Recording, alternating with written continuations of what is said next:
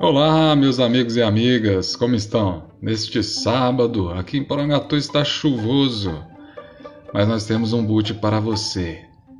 Hoje eu quero que você viva o impossível.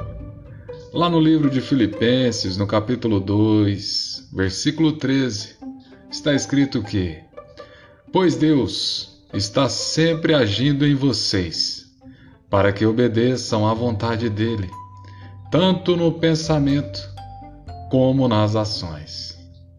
Ah, uma vez eu ouvi: se você pode ver com os olhos espirituais, Deus pode te dar.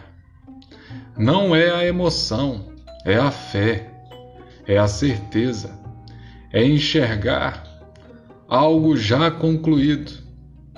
Deus tem colocado coisas em nossos corações e quer nos ver gerando, produzindo, porque Ele pode todas as coisas. Tudo vem dele e é, é para Ele.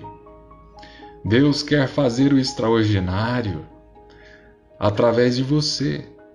Não duvide, estimule os seus olhos espirituais. Não importa o quanto seja impossível, aos seus olhos sonhar coisas que Deus tem colocado no seu coração.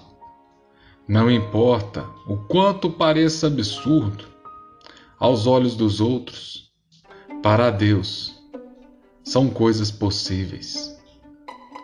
Deus está no controle de tudo, inclusive das nossas vidas, e é exatamente por isso que podemos nos firmar nas Suas promessas, que possamos estar firmes nesta doce promessa, sabendo que o Senhor realmente efetua o querer e o realizar na vida dos que são seus, porque todas as coisas cooperam para o bem dos que amam a Deus inclusive os nossos sonhos.